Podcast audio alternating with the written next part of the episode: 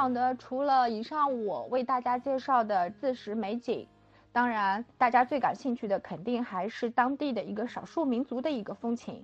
云南全省一共有五十二个民族，其中人口在五千以上，而且有固定分布范围的少数民族就有二十六个，当地特有的世居民族有十五个，人口最多的是彝族。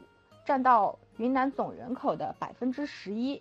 众多的少数民族根据他自己特有的民族文化，形成了丰富多彩的各民族的节日。我们大约粗略的统计了一下，少数民族节庆活动每年多达七十余个。然后每年的三到十月呢，又是少数民族节庆活动的高峰，大节小节几乎周周都有。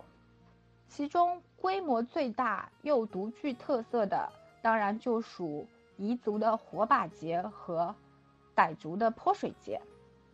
火把节是彝族最盛大、最隆重的传统节日。楚雄的彝族火把节已经被列为第一批国家级的非物质文化遗产。每年的农历六月二十四到二十五是彝族的火把节之夜，当地的彝族人民汇聚在一起狂欢，从山寨到城镇。从高山到平坝，每个人都手执一个火把，热闹非凡。在熊熊燃烧的篝火间，像一颗颗天上的繁星掉落人间。此刻的楚雄，到处是火的世界，歌舞的海洋。天空上，天空中礼花齐放，璀璨夺目。参加祭火大典的各族群众和外来的游客，大家一起围着火把的特色的左脚舞，跳出彝家人的热情好客。跳出他们对美好生活的一个向往。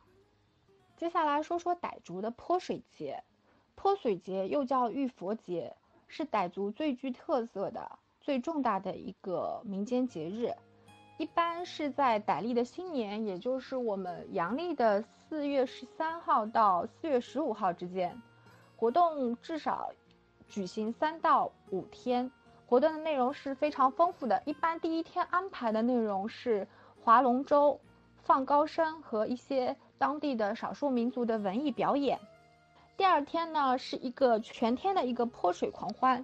泼水开始的时候呢，傣家的姑娘和小伙子一边会说着祝福的话，一边用竹叶、树枝这种蘸着盆里的水向对方泼洒。当泼水进行到高潮呢，人们已经不管不顾了，会用身边一切能够所用来盛水的器具。比如说铜钵啊、脸盆啊，甚至水桶里面都装满水，然后朝对方泼去，所以整个大街小巷都聚满了泼水狂欢的人群，人们兴高采烈，这里到处充满着欢声笑语。第三天呢，是一个类似于相亲活动吧，我认为那个时候傣族的男女青年会在一起进行丢包和一个物资物资的交流活动。如果对对方有一定的这个意思的话，那么有可能这个交流交流就会在一起聊一聊，然后呢，可能就有进一步的发展。